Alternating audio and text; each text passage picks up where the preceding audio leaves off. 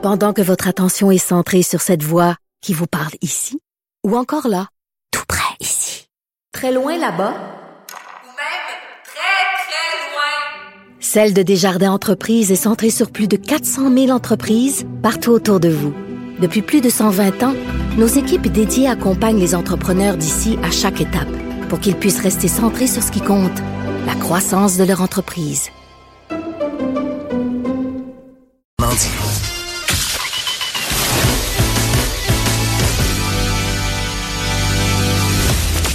Du mordant. Et aucun règlement municipal ne l'interdit. Geneviève anime les effrontés. Cube Radio. On a appris que 37 épiceries IGA de, à Montréal, en fait, les 37 épiceries IGA de Montréal ne distribueront plus de sacs en plastique à partir du 3 septembre prochain. IGA qui affirme que cette initiative va retirer 12 millions de sacs par année de la circulation, ce qui équivaut à 242 tonnes de plastique annuellement. C'est quand même pas rien. J'ai tendance à voir ça euh, d'un bon oeil, mais quand même, j'avais envie d'en parler euh, avec quelqu'un. Karel Ménard est au bout du fil. Il est directeur général du Front commun québécois pour une gestion écologique des déchets. Bonjour, Monsieur Ménard. Oui, bonjour. C'est quand même euh, c'est quand même un bon pas de la part du GA puisque c'est la première chaîne à prendre ce genre de décision là. J'imagine que le reste des GA de la province va bientôt suivre, Euh, mais quand même, selon vous, c'est c'est c'est seulement un premier pas.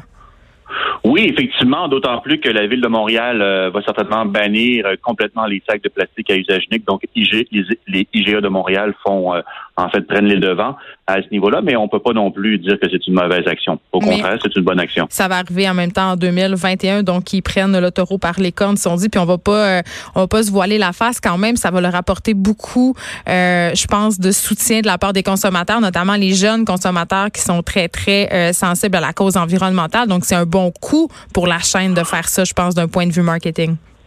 Euh, oui, ben certainement. J'imagine qu'elle y a pensé. Euh, je veux pas euh, présumer de quoi que ce soit. Euh, moi, je regarde l'aspect environnemental, donc euh, bannir les sacs de plastique à usage unique, c'est une bonne chose.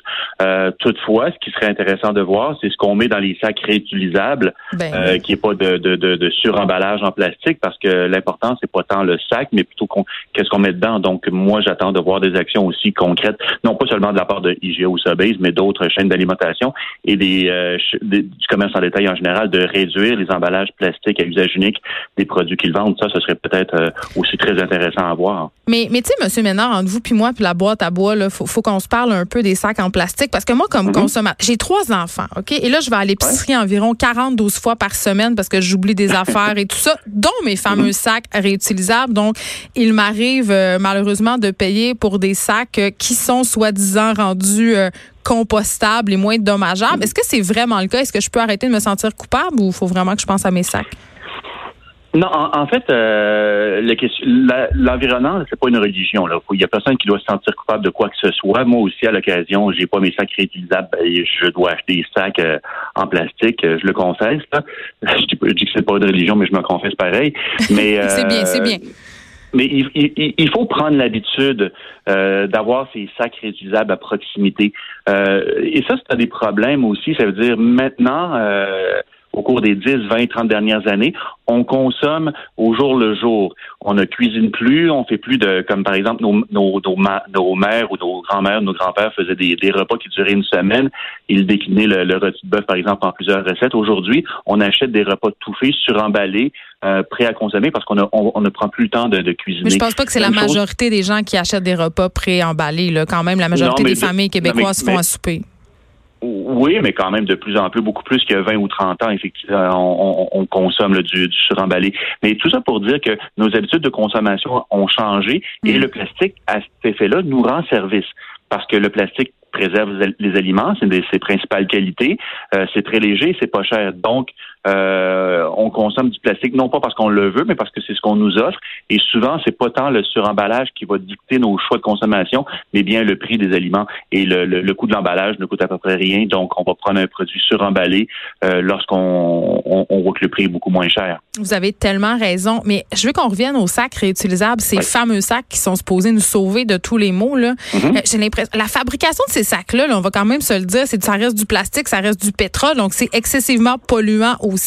Ils sont pas non plus, ils Il y a un coût écologique à la fabrication de ces sacs-là aussi. Euh, effectivement, on n'en sort pas. Hein. La, vie, euh, nos, habitudes de consommation, quelles qu'elles soient, nos transports, notre, la façon dont on se loge, a des impacts sur l'environnement. Donc, je ne veux pas dire que avoir des sacs réutilisables n'a pas d'impact sur l'environnement, ce n'est pas vrai.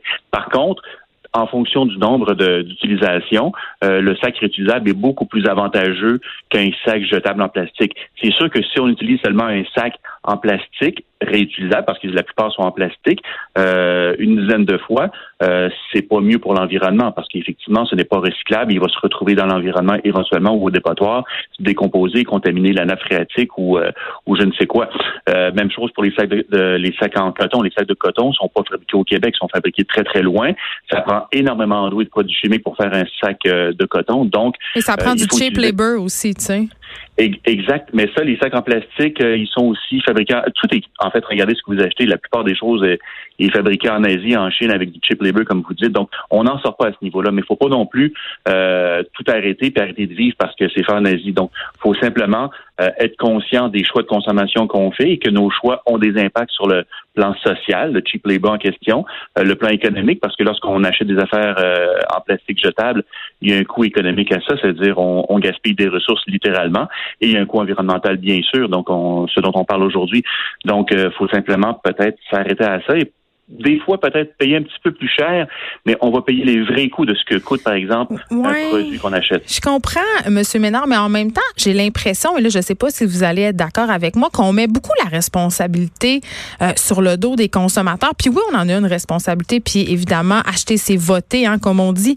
Euh, mm-hmm. Sauf qu'en même temps, euh, j'ai l'impression aussi qu'il faudrait travailler en amont, c'est-à-dire sensibiliser les producteurs de plastique, même peut-être adopter des lois nationales pour les taxer, ces gens-là qui font des emballages qui suremballent, tu sais, pour que ça ait un coût monétaire, parce qu'évidemment, dans tous les cas, monétaire, comme on dit, donc si les géants du plastique euh, se trouvent à devoir payer une surtaxe, ben, je pense que les choses changeraient véritablement. Là, je trouve qu'on pèle beaucoup ça dans, ben, dans, notre cours à nous, les consommateurs. Écoutez, vous, je ne sais pas comment vous faites, mais vous lisez dans mon esprit parce que c'est exactement euh, la remarque que j'allais faire. C'est-à-dire, on met trop le fardeau sur le consommateur. Même le sac de plastique, vous l'avez dit en, début d'entrevue, ça culpabilise un petit peu le consommateur s'il n'a pas son sac de plastique sens mal à l'épicerie de le dire, je l'ai oublié. Non, mais c'est ça. Mais alors que le fardeau, c'est-à-dire de la responsabilité, doit être transféré aux producteurs, ceux qui conçoivent, fabriquent, mettent en marché et vendent les produits euh, de plastique, notamment les produits jetables. C'est eux qui devraient être responsables justement de tout ça et non pas le consommateur. Le consommateur, lui, il va acheter ce qu'on lui offre et l'offre en ce moment, c'est du plastique jetable. Donc, si on responsabiliser davantage le producteur, soit par de l'éco-fiscalité ou par le bannissement de certains plastiques à usage unique, euh, là, ça changerait la donne et peut-être qu'on en aurait moins. Et pour ça, comme vous l'avez dit, il faut effectivement avoir une politique cohérente et nationale pour que ça puisse s'appliquer euh, partout à travers la province de façon uniforme, parce que là, ce sont des initiatives individuelles. Je parle de IGA ou d'autres municipalités ou entreprises qui, qui, sont très bonnes, mais elles ont toutes leurs particularités et des fois, c'est un petit peu dur à suivre. Donc, avoir une politique unique qui toucherait tout le monde de façon égale, ça serait peut-être aussi une des solutions à aborder, mais pour ça, il faut prendre le temps de bien la faire et euh, ça ne se fait pas du jour au lendemain. Et aussi, il faut surtout que le consommateur ou le, citoyen s'approprie la démarche. Faut pas le culpabiliser, faut pas le forcer, faut qu'il s'approprie la démarche et qu'il comprenne pourquoi euh, l'utilisation des sacs en plastique à, usage unique n'est pas une bonne chose. De même que l'emballage euh, jetable qui est bien souvent pas recyclable, même si on le met dans le bac de récupération. Ben oui, effectivement. Puis au bout du compte, les consommateurs, euh, il y a une limite euh, à toujours nous demander de payer plus. À un moment donné, les compagnies doivent prendre leurs responsabilités. Dernière petite question avant de vous laisser aller, Monsieur Ménard. On a vu récemment euh, des grandes chaînes, notamment IGA, qui permettent maintenant aux, aux consommateurs d'amener leurs plats en plastique, par exemple pour les produits de boucherie ou à la poissonnerie. Qu'est-ce que vous en pensez de tout ça? Ben, c'est une excellente chose. Ça veut dire tous les magasins de quand même, il y a eu quand même euh, certaines inquiétudes qui ont été soulevées. Euh, oui, des inquiétudes, mais ça, c'est, c'est les épouvantails de l'industrie du plastique ou du pétrole qui, qui, qui, les, qui, les, euh, qui les brandissent. Euh, si le plat est, euh, est, lavé correctement, écoutez, à la maison, chacun met des, des restants de, de, de, repas dans des Tupperware, puis il y a personne qui, en tout cas, à ma connaissance, il y a personne vraiment qui est tombé malade suite à ça. Donc, même chose au, magasin. Donc, c'est normal d'avoir des plats propres qu'on donne à notre boucher ou à notre poissonnier préféré. Mais de là à dire que ça va causer des problèmes. Écoutez, euh, le plastique n'a pas toujours existé. Il y a environ 40 ou 50 ans, ça n'existait pas, le plastique. Non, mais on n'était pas 8 milliards d'êtres humains non plus, là, Je, je veux bien croire la mentalité de dans le bon vieux temps, c'était bon, donc bien mieux, mais il faudrait quand même trouver des solutions. C'est une question dans le bon vieux temps, c'est une question qu'aujourd'hui, peut-être qu'on on, est allé dans l'extrême, euh, dans l'autre extrême, c'est-à-dire de la surconsommation de plastique. Donc, c'est plutôt ça le problème. On demande pas aux gens de retourner dans les cavernes et puis s'allumer avec des, s'éclairer avec des bougies, loin de là. mais peut-être, non, mais parce que souvent on nous accuse de ça. oui, bien sûr, euh, oui, c'est vrai. Non, mais mais regardez, je pense pas que la situation aujourd'hui soit acceptable ou tolérable. Donc, c'est peut-être simplement un juste retour du balancier que de peut-être qu'on était un petit peu trop loin. Oui, le plastique, ça a été une bonne expérience. Puis il y a des plastiques qui sont bons et nécessaires aussi. Je Je dis pas que je suis contre le plastique, mais pas sous toutes ses formes et surtout pas du plastique jetable euh, qui dure euh, cinq minutes d'utilisation comme des sacs de plastique d'épicerie. Donc, il y a simplement peut-être un recentrage où euh, il faut consommer différemment, consommer surtout de façon plus intelligente.